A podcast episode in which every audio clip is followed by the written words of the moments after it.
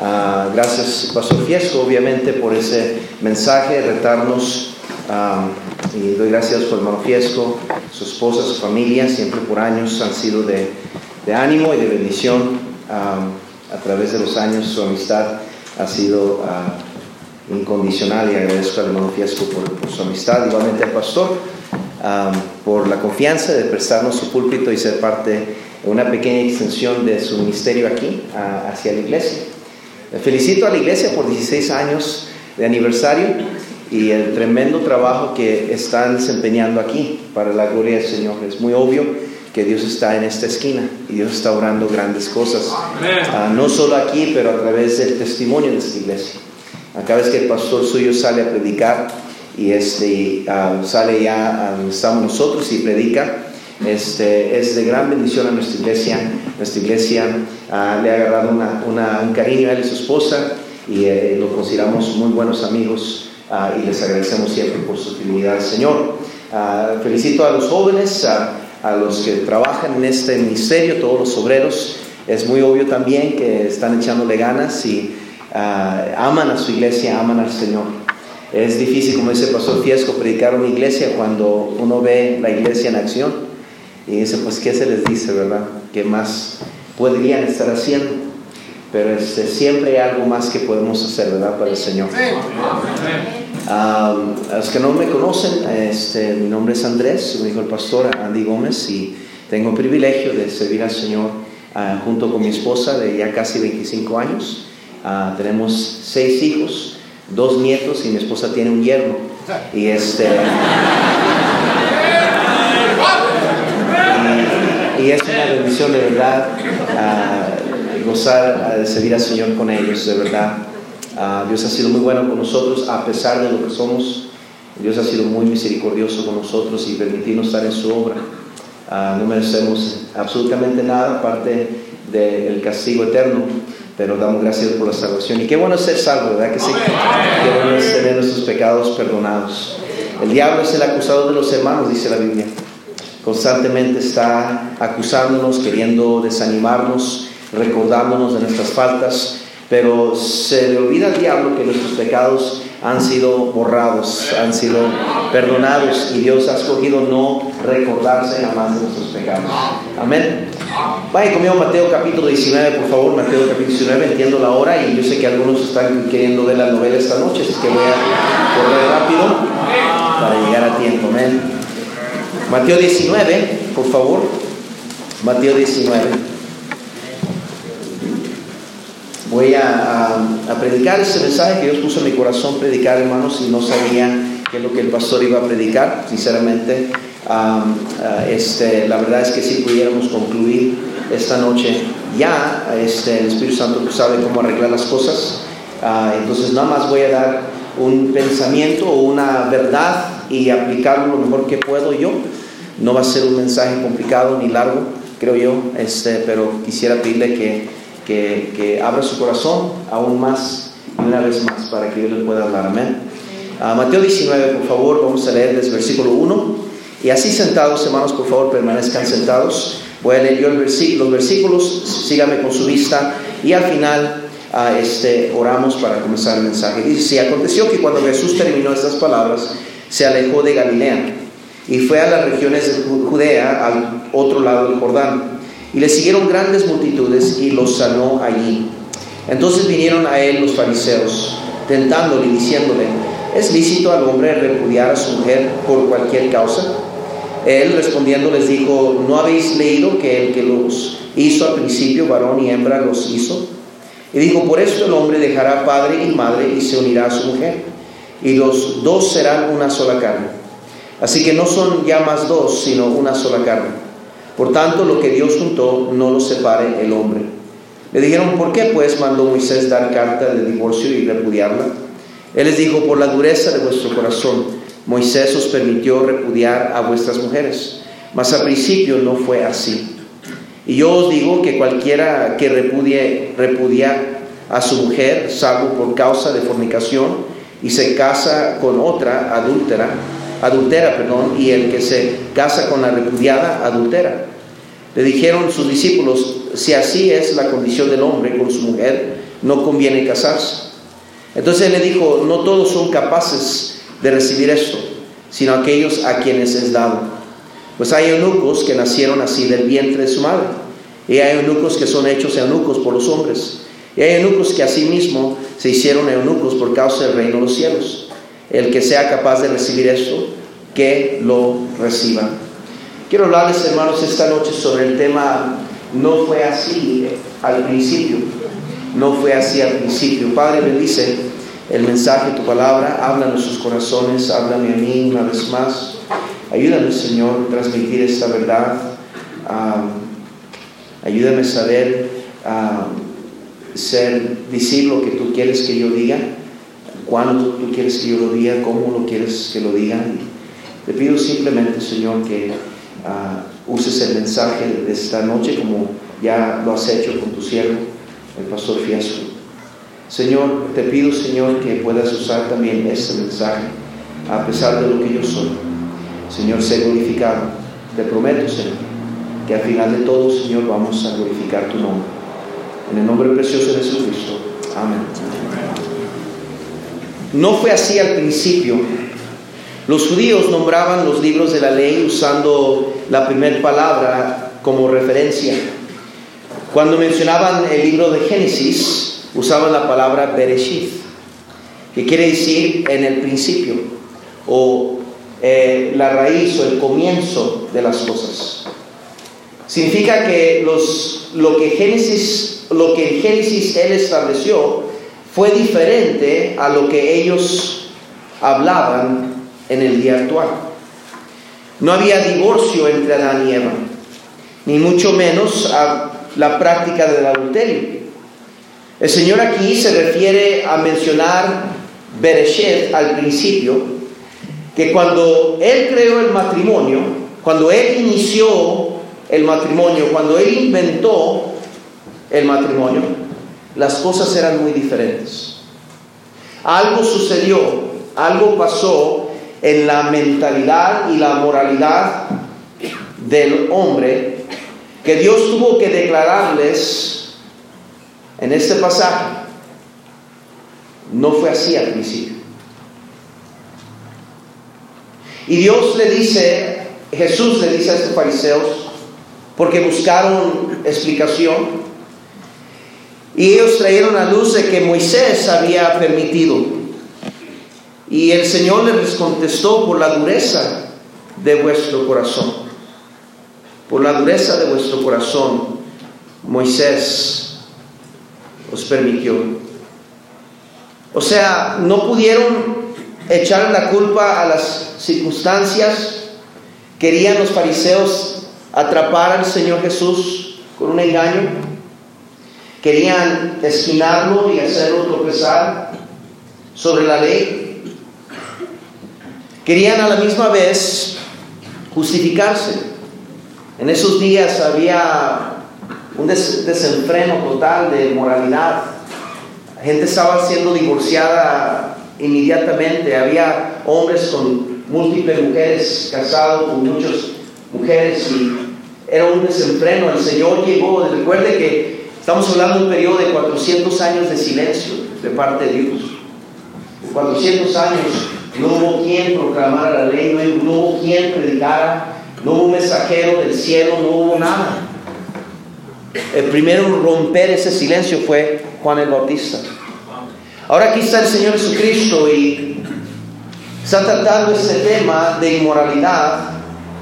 Y ya de cuenta que los hombres están buscando justificarse al argumentar con el rabí.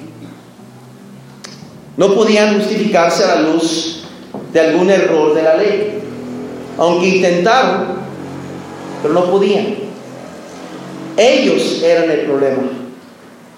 Como nosotros somos el problema de que ya no somos como éramos al principio. Es increíble entender aquí que nuestro corazón duro puede echar a perder una institución que Dios creó.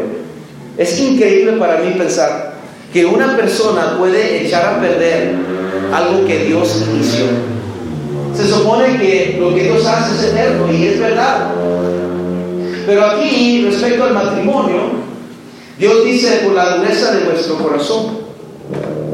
Otra palabra, somos capaces nosotros, individualmente, de las circunstancias y, y de todo lo demás, de echar a perder algo bueno que Dios comenzó en nuestras vidas.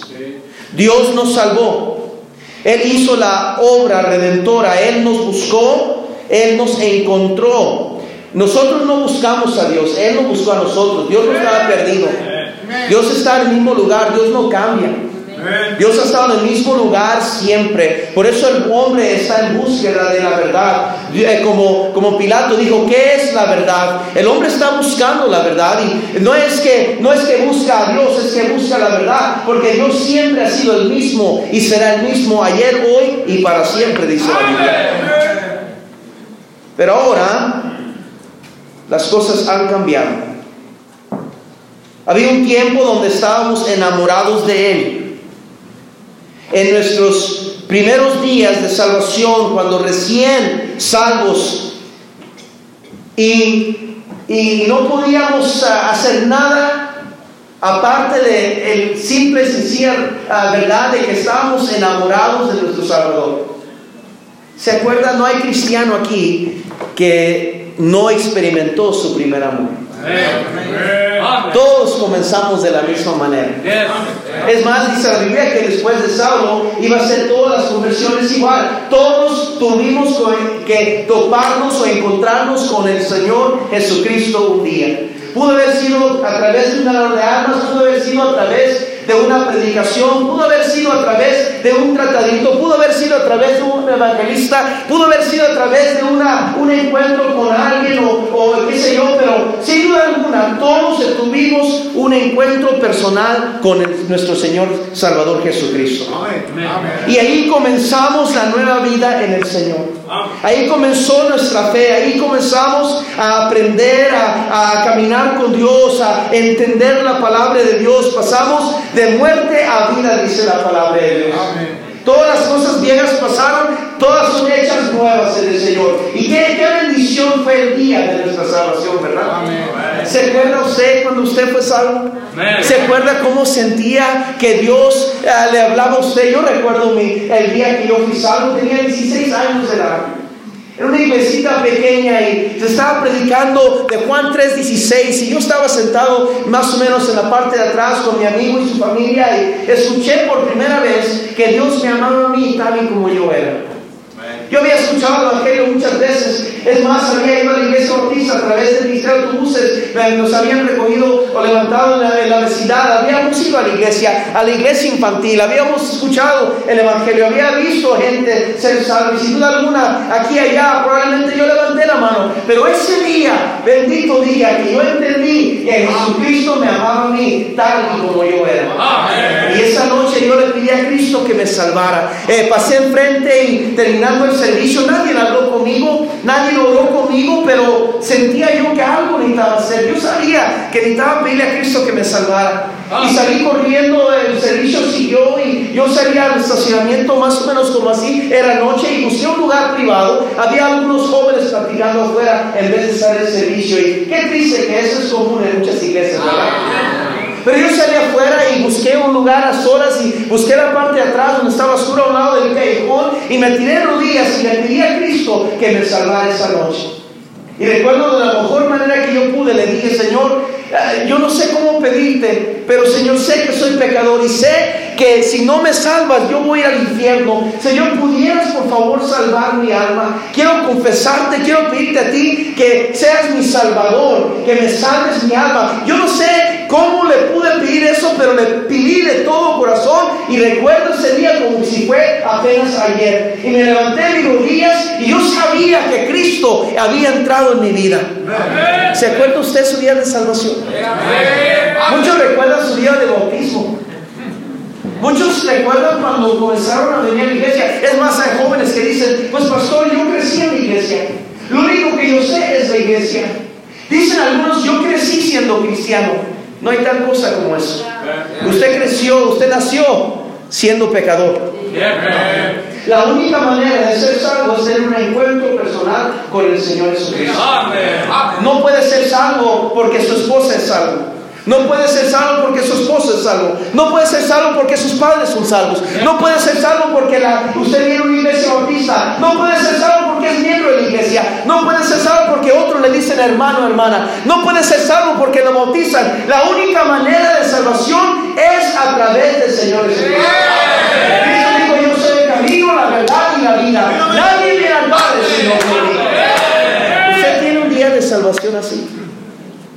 Recuerdo hace uh, un año o dos años atrás, tuvimos un campamento de jóvenes y, uh, y, prediqué a un mensaje final de la semana sobre la seguridad de salvación y, y eso y lo otro. Y, recuerdo cómo Dios sobró en la juventud, varios jóvenes fueron salvos. Ese domingo este, varios de ellos se bautizaron y prediqué un mensaje en la tarde a la iglesia. Le dije a la iglesia que regresara porque todos íbamos a compartir testimonio uh, sobre, lo que sucedió en el campamento. Y bueno, en la noche llegó antes de servicio, alguien llegó tocando mi puerta. Y contesté la puerta y, era mi asistente de pastor y, ah, y, le dije, hermano, ¿qué pasó? El pastor, ¿puedo hablar con usted? Le dije, sí, claro, hable, ¿qué pasó? Me dijo, pastor, dice, no sé cómo hablar con ustedes. No estoy seguro qué va a suceder después de hablar con ustedes. Pero hablé con mi papá y le compartí mi carga y, y, le hice preguntas a él y le pregunté qué debo hacer y él me instruyó que viniera a hablar con usted. Por años, pastor, dijo, siempre que me preguntan a mí mi testimonio, yo he repetido el testimonio que mi papá me dijo a mí, que yo fui salvo en un altar familiar. Y por años, siempre que predicaba la juventud o predicaba la iglesia o alguien me preguntaba mi testimonio, este, yo, yo, yo repetía lo que mi papá me decía a mí, que yo fui salvo en un altar familiar. Y lo decía, mi padre me dice que fui salvo en un altar familiar. Pero digo, pastor, he caído bajo convicción y eso es algo que he luchado ya por tiempo. Que yo no sé y no recuerdo yo, por más que me he esforzado, por más que le he rogado, he pedido a Dios que me ayude a recordar, no puedo recordarme el día de mi salvación. Digo, pastor, yo prefiero pasar la vergüenza necesaria. Yo sé que soy asistente, he predicado, he grabado CDs de, de música, he hecho cosas para el Señor, fui asistente, soy asistente, pero no me importa pasar la vergüenza que sea. Prefiero pasar la vergüenza ahorita que toda una eternidad en infierno. Quiero saber que soy hijo de Dios. ¿Qué hago, pastor? Le digo, hermano, pongámonos de rodillas. Y ahí en mi oficina, con lágrimas, le pidió a Cristo que le salvara. Esa noche en el servicio después de que dieron testimonio los jóvenes, uh, dije, hermano, quizás hay alguien más que aquí necesita ser salvo. Y nadie levantaba la mano. Y hermano asistente levantó la mano. Digo, pastor, yo quiero dar testimonio. Y contó la historia a la iglesia entre lágrimas y digo, esta noche yo quiero obedecer a Dios en el bautismo.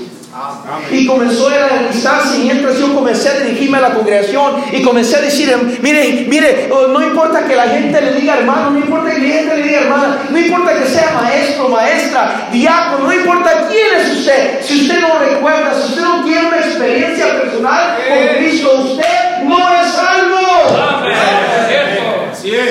No, no es una progresión, no, no puede llegar a sentirse salvo, no es un proceso, no es un, un, nivel nuevo de la salvación, no es de que se está convenciendo usted mismo o, tiene que hacer pruebas y evidencias para ser salvo. El que es salvo es salvo por fe.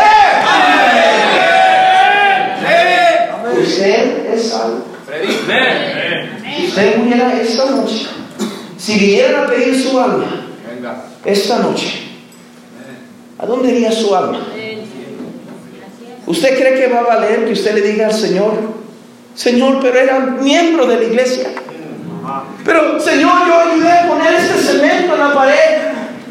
Yo ayudé a apagar la, luz. Yo, servía en la iglesia. Yo corría el sonido. Yo cantaba especiales. Yo tocaba la orquesta. Dice el Señor que muchos llegarán un día al cielo diciendo que sacaron demonios en su nombre. Pero el Señor les va a decir, apartados de mí, hacedores de maldad. Nunca los conocí. Amén. Mire, más se vale un momento de vergüenza eternidad en el infierno, habiendo estado tan cerca a la verdad, pero tan lejos. ¿Se acuerda el día de su salvación? Yo no me puedo, yo no me puedo olvidar de ese día. Yo me gozo del el día de mi salvación. Y hemos hecho un tremendo trabajo de tratar de servir al Señor, de tratar de vivir nuestras vidas para el Señor. Pero conforme el tiempo, algo ha pasado. Y quizás la pregunta que Dios o, el, o la verdad con la cual Dios nos hablaría esta noche es nos diría, no fue así al principio. ¿Se acuerda hermano, hermana, cuando usted estaba enamorado? ¿Se acuerda cuando usted amaba ese libro? ¿Se acuerda cuando no le importaba el precio que se tenía que pagar? ¿Se acuerda que no le interesaba qué tan largo era el mensaje? ¿Se acuerda, hermana, cuando usted siempre venía a la iglesia con un librito y anotaba los mensajes? ¿Se acuerda cuando escribía sus devocionales en casa? ¿Se acuerda, hermano, cómo usted anhelaba que el predicador terminara de predicar? Porque usted quería correr a la Amén. Amén. ¿Se acuerda? Cuando el pastor estaba predicando, usted sentía que Dios estaba hablando a usted. Amén. Amén. Y quería ya hablar para atrás a Dios y y, al tratar con lo que él estaba hablando usted, ¿se acuerda cómo no le importaba el vergüenza? A usted llevaba la Biblia al trabajo, ¿se acuerda? ¿Se acuerda que si iba el, rumbo al trabajo, quizás en el autobús o caminando o sea, leyendo la Biblia y no le daba pena? Yo recuerdo la primera vez que, que, comencé a servir después de que fui salvo y, y, comenzó Dios a cambiar mi vida. Recuerdo la primera vez que, que me ofrecieron la oportunidad de ser mujer. Y qué gran honor, qué privilegio ser mujer. ¿Se acuerda cuando usted sentía un honor y privilegio ser mujer? Ahora ser mujer es lo más mínimo. Yo recuerdo pararme atrás con un traje que me prestó mi hermano por, desde eh, su boda. Yo no tenía trajes.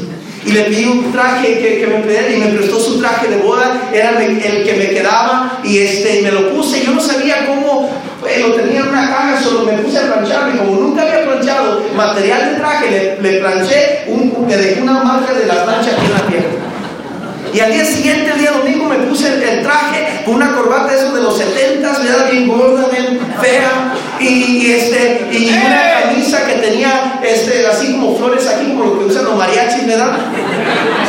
Y, y me puse ahí en la puerta, a la entrada, todavía fresco el hoyo de mi, de mi oído, este, al, recién cortadito mi cabello para peinarme bien y, ahí en la puerta recibiendo a la gente emocionado que tenía el privilegio de ser un fiel. Y la gente estaba así ¿y este qué, le pasó?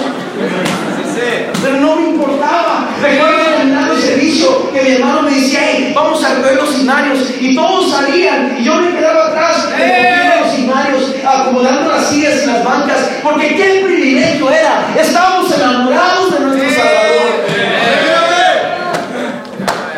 Pero conforme el tiempo, ya las cosas no son como eran principio. Ahora, las cosas han cambiado. Algo ha cambiado, querido hermano. Algo le ha robado el gozo de su salvación.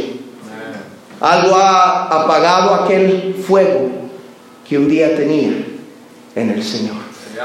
No sé cómo está hoy, cómo llegó a la iglesia, cómo le sirve hoy al Señor. No, no sé cómo camina usted en su vida cristiana. No, no, no estoy para juzgarle, pero una cosa sí sé. Es que si, si usted se examina en su corazón bien por dentro, como nos predicó el pastor Fiesco, y lo que se está diciendo en este momento. Examine bien su corazón, sin duda alguna, su vida cristiana, mi vida cristiana, donde estamos en el Señor, lo que estamos haciendo, algo ha sucedido que Dios tendría que decirnos. No fue así al principio.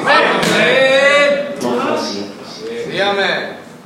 ¿Se acuerda de la iglesia en Apocalipsis? Que había perdido su primer amor. el Señor dijo, tengo contra ti que has perdido tu primer amor. Y luego les dice, recuerda por tanto, de dónde has caído. Dios nos recuerda. Bereshit. El principio. Yo no conozco su principio. Yo no conozco cómo usted comenzó. ¿Cómo antes era?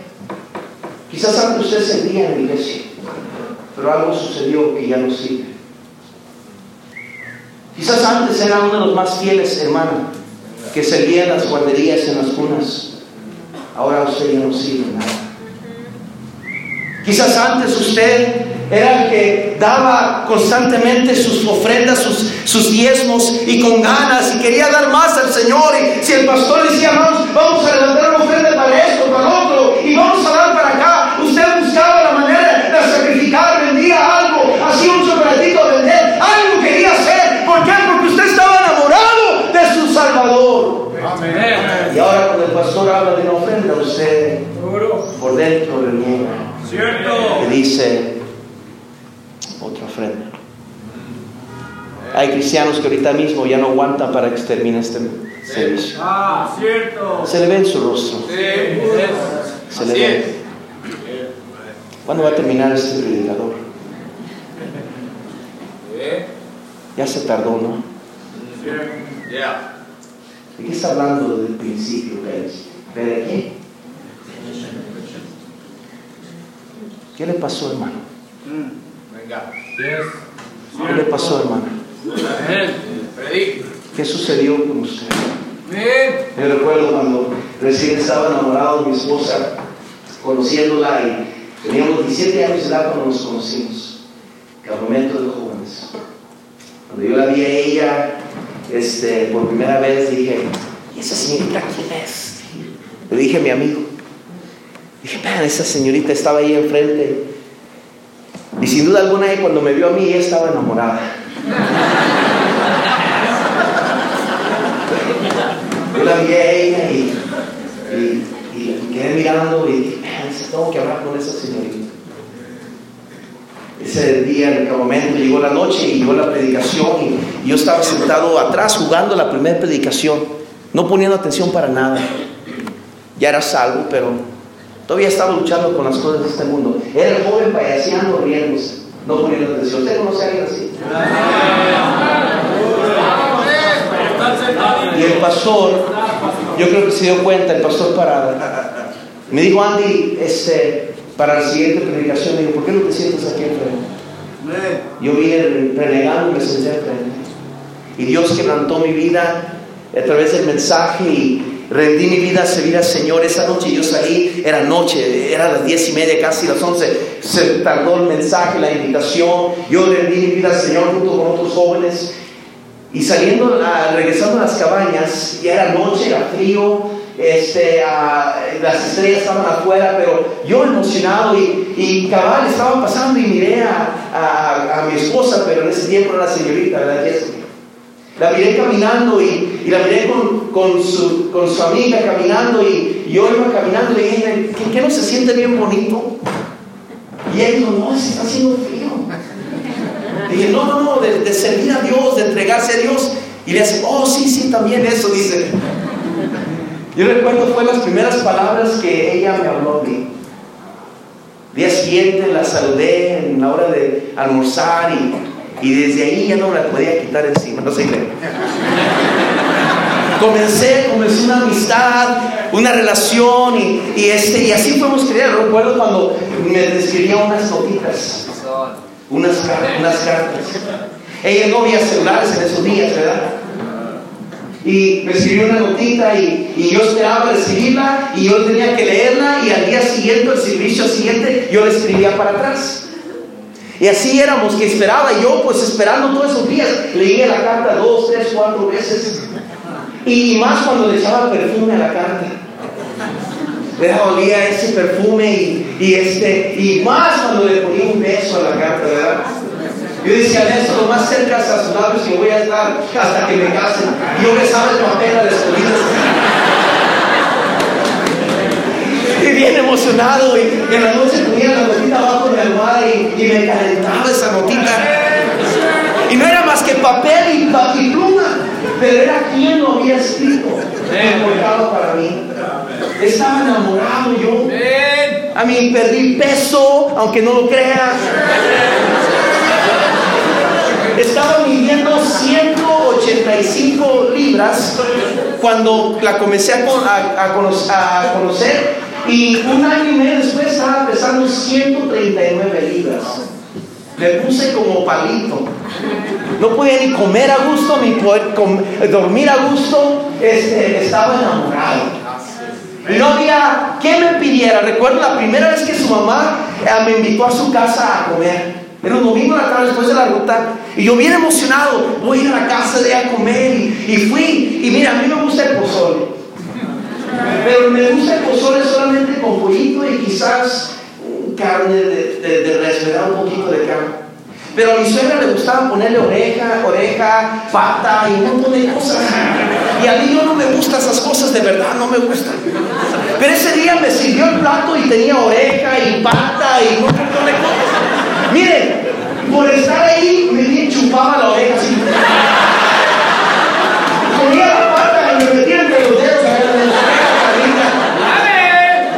¿Sabe por qué? Porque estaba enamorado. No había precio que tenía que pagar. Yo iba a la casa de ella para hablar con ella, pero me pasaba todo el tiempo hablando con mi suegro. Y él contaba sus chistes y yo tenía que reír.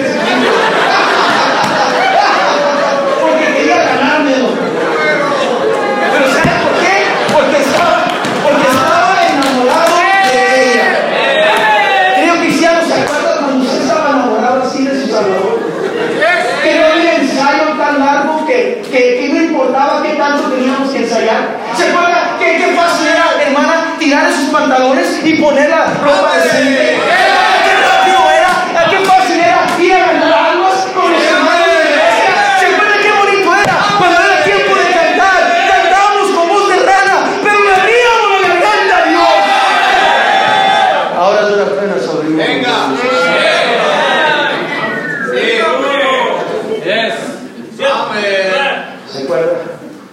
no había error que el pastor pudiera cometer.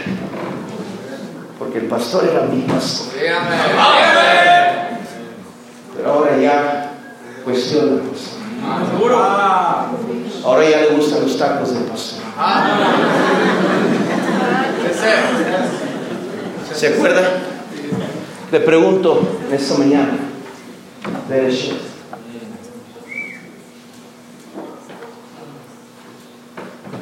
Dios Padre, en el Nuevo Testamento, en esta conversación con los fariseos usa una palabra hebrea, una palabra hebrea que ellos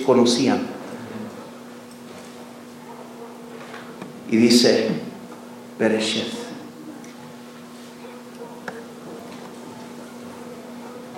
¿Se acuerda cuando la mujer adúltera la agarraron? Los hombres querían apedrearla. Y el Señor les dijo, el que esté libre de pecado, láncelo Y sabía que todos estaban ahí. Mejor tiraron la piedra y se fueron.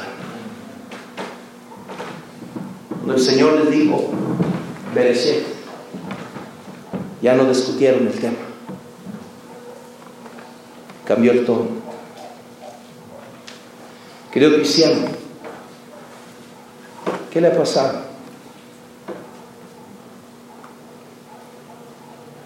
¿Por qué ha cambiado? ¿Por qué no sigue a Dios como antes de servir? ¿Por qué ahora en su casa no hay gozo, no hay alegría? Son cristianos, pero pareciera que regresaron para atrás. Amén. Sino que no es que Dios nos rescató del lodo cenagoso. ¿Cómo es que un cristiano cambia? ¿Cómo es que somos capaces de dejar ese primer amor? Nadie cae de la noche a la mañana. Nadie. En la vida cristiana no hay explosión de llantas. Las llantas comienzan a perder aire, poco a poquito. ¿Qué le pasó? ¿Qué es lo que sucede en la vida del cristiano? La primera cosa que veo en este pasaje es, en algún momento de nuestra vida, nos comenzó a importar más lo que la gente decía de nosotros, de que, qué es lo que Dios decía de nosotros. Noten que los fariseos le preguntaron inmediatamente, entonces, ¿y Moisés? Esta era la prueba y la evidencia de su corazón duro.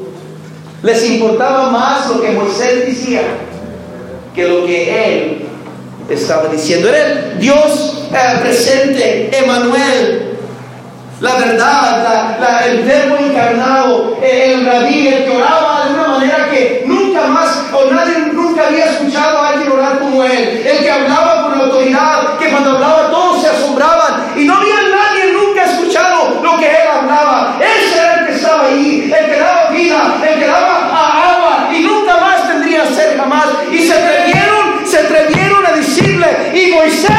y Moisés, le digo cristiano, lo que comienza a suceder con el cristiano, que se aleja de su primer amor, que pierde su primer amor, que abandona el cristiano que Dios comenzó a ver en nosotros, es que comienza a importarle más lo que otros dicen que lo que Dios dice.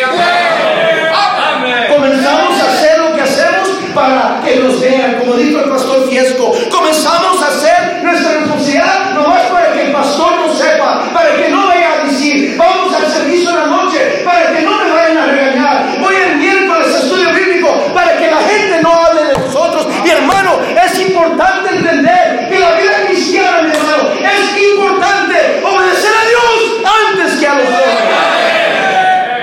Ese es el fundamento de la vida cristiana.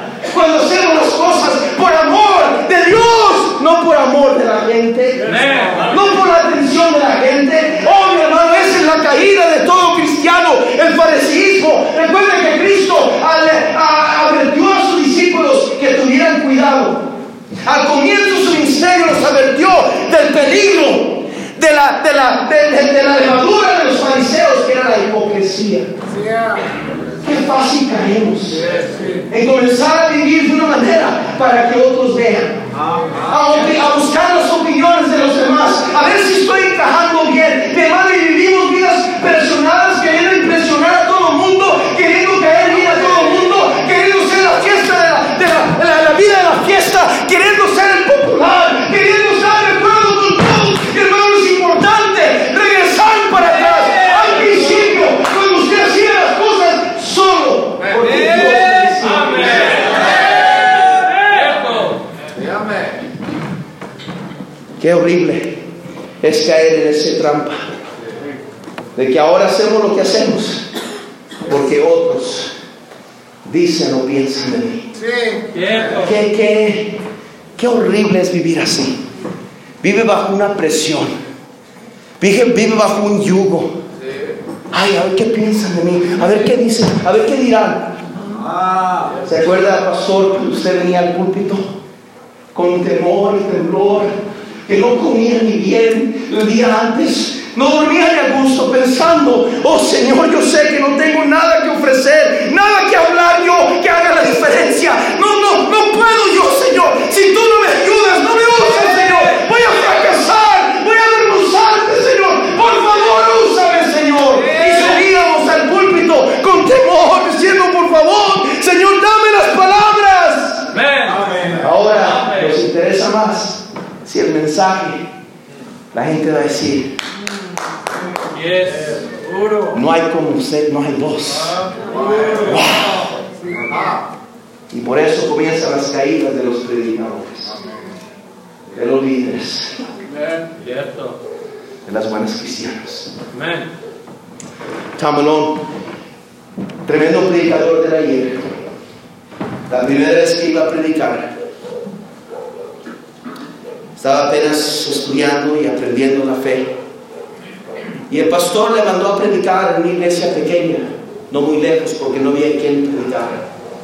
Y él llegó a esa iglesia pequeña donde no había muchos, unos cuantos ancianitos. Y subió él al púlpito con tanta seguridad y confianza. Subió así. Yo aquí voy a predicar y se paró. Y dice él que no duró su mensaje más de unos seis minutos. No supo qué decir. Dice él que su boca se le puso seca. Comenzó a no entender lo que él había escrito. Se olvidó lo que había preparado. Se quedó humillado y mejor cerró la Biblia. En vergüenza agachó la cabeza y se fue para abajo de sus escalones avergonzados sin decir nada más y se sentó enfrente. Y otro hombre se paró y dijo, hermanos, pues no sé qué pasó con el joven predicador, pero vamos a orar para concluir nuestro servicio. Y despidieron el servicio. Y una le acercó al final servicio y le dijo, joven, ¿te puedo dar un consejo? Y dijo él, sí, dígame. Dijo ella, con palabras tan sabias y tan sencillas a la vez, joven, si tú hubieras subido a la plataforma como bajaste de la plataforma, tú hubieras bajado de la plataforma como subiste. de la plataforma. ¿Saben cuál es el problema? Mírenme a mí. Yo tengo algo importante que decir. Y me salen a callar y van a escucharme. Porque yo tengo algo importante que decir. Esto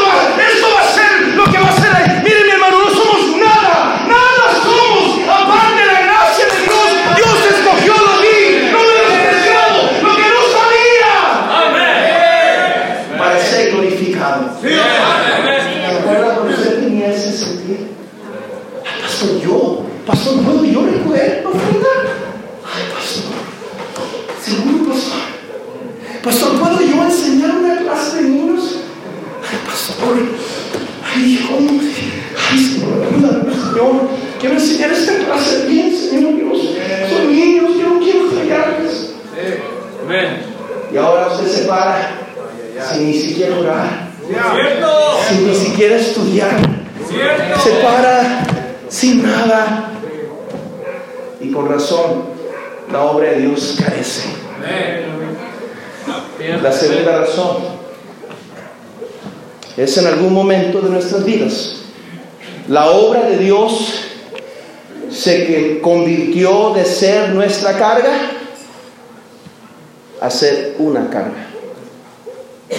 Noten lo que los discípulos dijeron.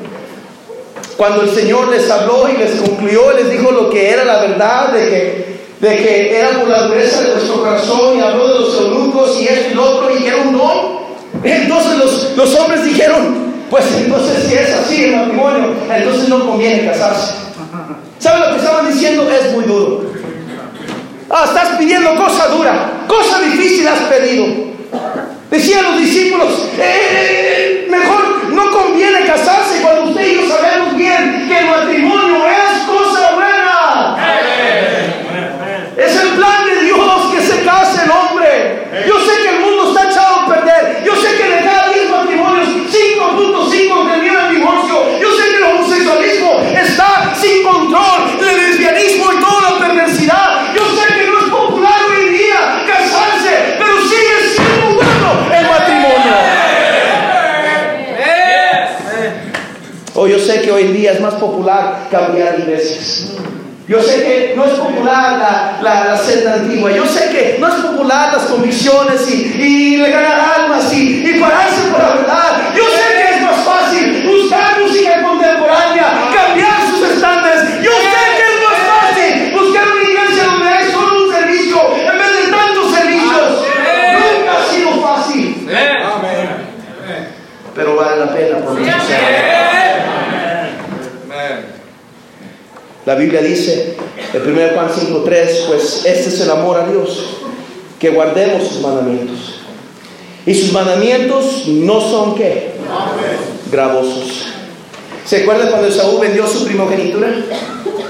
Dice la Biblia que porque estaba tan cansado, menospreció la bendición de Dios. ¿Cuántos cristianos han llegado a cansarse de la obra de Dios? Una cosa es cansarse en la obra de Dios y otra cosa es cansarse de la obra de Dios. Tantos cristianos que antes, mira, a mí me encanta contar historias y, y recordamos eventos. Yo recuerdo cuando era capitán joven y cómo nos echábamos ganas y nos matábamos en la ruta, orábamos por las calles, caminábamos orando por las calles, ayunábamos, sacrificábamos gatos, todo lo que tal de que Dios bendiga.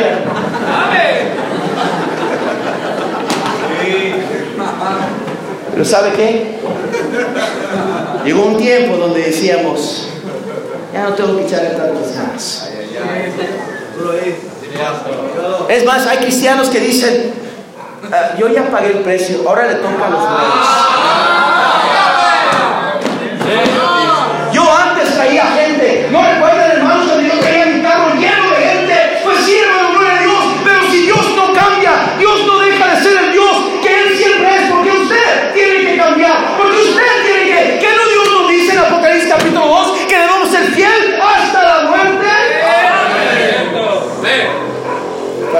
terminar, porque se me acabó el tiempo.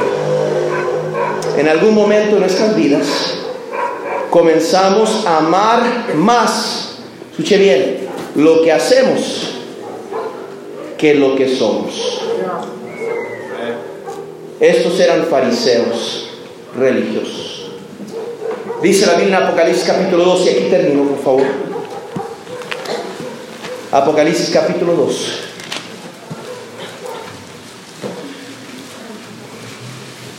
Versículo 2, y yo conozco tus obras, tu arduo trabajo y paciencia, y que no puedes soportar a los malos, y has probado a los que dicen ser apóstoles y no lo son, y los has hallado mentirosos.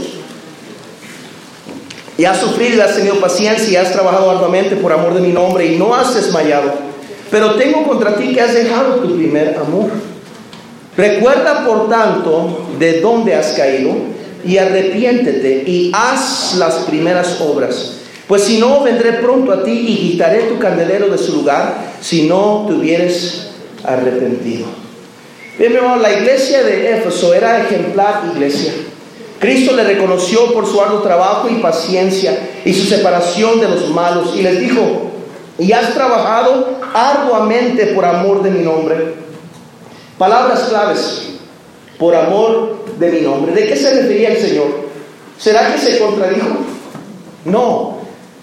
Mi hermano, si no tenemos cuidado, podemos enamorarnos más de lo que hacemos, de por quién lo hacemos. La reputación, el nombre de Cristo se había convertido en su, en su bache de honor, su identificación, su credo. No podemos descuidar, mi hermano, que Dios le importa más lo que somos que lo que hacemos. Cristo dijo a esos fariseos por la dureza de vuestro corazón, podemos echar a perder algo tan grande y tan especial. Si es posible, si es posible regresar para atrás al principio. Dios le dijo a la iglesia, recuerda de dónde has caído. Recuerda y comienza de nuevo. Es posible, gracias a Dios, que servimos un Dios de segunda oportunidad. Es la Biblia dice que el justo siete veces cae y aún vuelve a levantarse. Gloria a Dios por el Dios de segunda oportunidad. Bendiciones que Dios tiene para nosotros, pero muchos hemos perdido el amor, hemos perdido esa entrega, como dice Corintios, aquel amor verdadero que todo lo soporta, todo lo espera, todo lo cree. Amén. Ya no somos así. Ahora cuestionamos al pastor, cuestionamos la iglesia, cuestionamos predicaciones, analizamos predicaciones, cuestionamos hermanos, cuestionamos todo y nos vamos secos a la casa. ¿Cuándo fue la última vez que Dios le habló a usted? ¿Cuándo fue la última vez que Dios se quebrantó? ¿Se acuerda cuando antes le hablaba? Oh, yo recuerdo de joven, yo recuerdo de joven estar en esas conferencias de, de ir a 43 en, en Los Ángeles, en la iglesia del Pastor Salazar, donde era un lugar pequeño, lleno de gente, no había lugar más. Y los pastores predicando hasta noche. Pastor Fernández, hermano Hernán Cortés. los pastores predicando y nosotros sentados enfrente con lágrimas, porque sentíamos el peso de Dios aquí. Sentíamos que Dios nos quería usar. Sentíamos que queríamos ser usados por Dios. No nos importaba nada más más que Dios. Por favor, usa mi vida. Llegaban las invitaciones y corríamos enfrente y orábamos y decíamos, Señor, dame una parte, dame una porción de este poder. Señor, usa mi vida. Puedo escuchar al pastor Salazar agarrar su guitarra y terminando los servicios, no terminaba la invitación y gente afuera parada mirando hacia adentro porque no había lugar. Y él cantaba, mi alma tiene sed de Dios, tiene sed de Dios. Como el cielo brama las corrientes de aguas vivas, mi alma tiene sed de Dios. Hoy recuerdo esas noches. Recuerdo cómo servía a mi Dios. Yo recuerdo que no había precio tan caro. Yo recuerdo que era un joven entregado. Yo recuerdo que no importaba lo que me pidiera mi pastor. Yo estaba dispuesto a hacerlo. Amén. Pero algo comenzó a pasar. Alguien, Pablo dijo a los cristianos de Galacia, corrige bien, pero alguien os estorbó. ¿Qué pasó con usted? ¿Quién le robó su voz? ¿Se acuerda David que le dijo al Señor, regresa el gozo de mi salvación, renueva? Había perdido su voz. Ese es usted. Ya no tienes, ahora ese instrumento que toca se ha convertido en una carga. Ah. Cuando antes era su carga. No sé si me entienden. ¿Se acuerda que antes tenía la sensibilidad?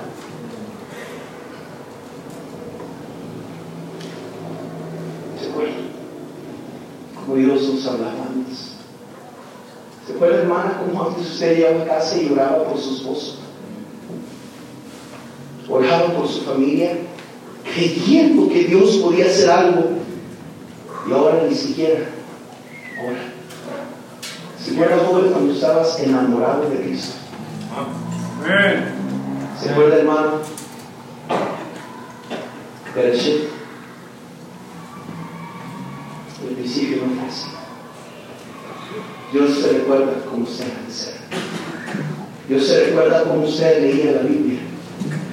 Dios se recuerda verla en la madrugada orando, llorando.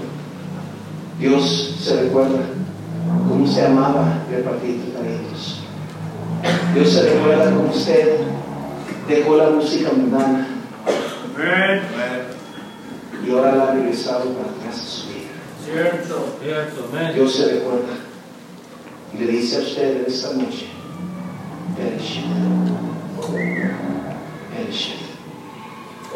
¿Qué le ha pasado a usted? ¿Por qué ha cambiado? Señor, le dice la predicación de tu palabra. Padre, tú conoces los corazones. Yo quisiera, Señor, en esta noche darle la oportunidad a alguien quizás que ha estado luchando con su salvación, ha estado batallando. Y lo que hablé es exactamente lo que ellos han estado batallando y luchando. Y esta noche tú les hablaste acerca de la salvación. Quizás todos aquí ya le conocen, hasta le dicen hermana, hermano. Pero tú, Señor, y él o ella saben la verdad.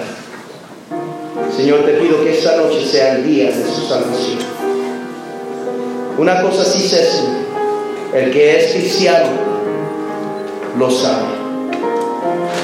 No hay nada ni nadie que le puede quitar esa seguridad. Como dijo Pablo, yo sé en quién he creído. Pero hay algunos entre nosotros que han estado luchando y luchando con ese asunto de la salvación. Señor, te pido que esta noche puedan arreglar cuentas. Si usted está aquí y dice, pastor, la verdad es que usted allí le pegó al clavo conmigo. Yo quiero arreglar eso esta noche. Aunque tenga que pasar una pequeña vergüenza. Pero yo prefiero irme a casa esta noche sabiendo que mi nombre es escrito en el libro de la vida. Que pasar toda una eternidad en el infierno. Estando tan cerca a la verdad, pero tan lejos a la usted está aquí, diga, pastor, yo quiero ser salvo. Ahí donde está, le voy a pedir un favor, con sus ojos cerrados, nadie mirando, por favor. Dígale esas palabras a su Salvador, dígale así, Señor Jesucristo, yo reconozco que soy pecador, soy culpable, merezco el castigo eterno. En ese momento me arrepiento. Vengo a ti para que me perdones y salves mi alma. Pongo mi fe solamente en ti para la salvación de mi alma. Gracias por morir por mí y por salvarme. Con todo cerrado, nadie mirando, por favor. Pero si usted está aquí esta noche y dice, pastor, yo acaba de hacer esa oración, y usted fue sincero a Dios, le quiero pedir ahí donde está, podría levantar su mano, quiero orar por usted. Dios bendiga. Dios bendiga. ¿Quién más? Levantó la mano. ¿Alguien más? Dios le bendiga esa mano. ¿Quién más diría, pastor? Yo hice esa oración. Podría orar por mí, veo esa mano ahí atrás. ¿Quién más diría, pastor? Yo veo esa mano ahí. Dios bendiga. ¿Quién más diría, pastor? Yo hice esa oración. Yo quisiera que usted orara por mí, por favor. ¿Dónde está su mano? Levante una vez más, por favor. Dios bendiga estas manos aquí. Mire, es mejor que usted arregle esto una vez. Que sea usted un día en el infierno pensando que usted era cristiano, cristiana, solo porque era miembro de mi iglesia. Solo porque otros le decían hermanos. Solo porque se bautizó el bautismo salvo. Solo Cristo salvo. ¿Por qué no arregla eso hoy? El piano está tocando, pido que si iglesia le invito a que se mueva de pie, por favor. Pastor.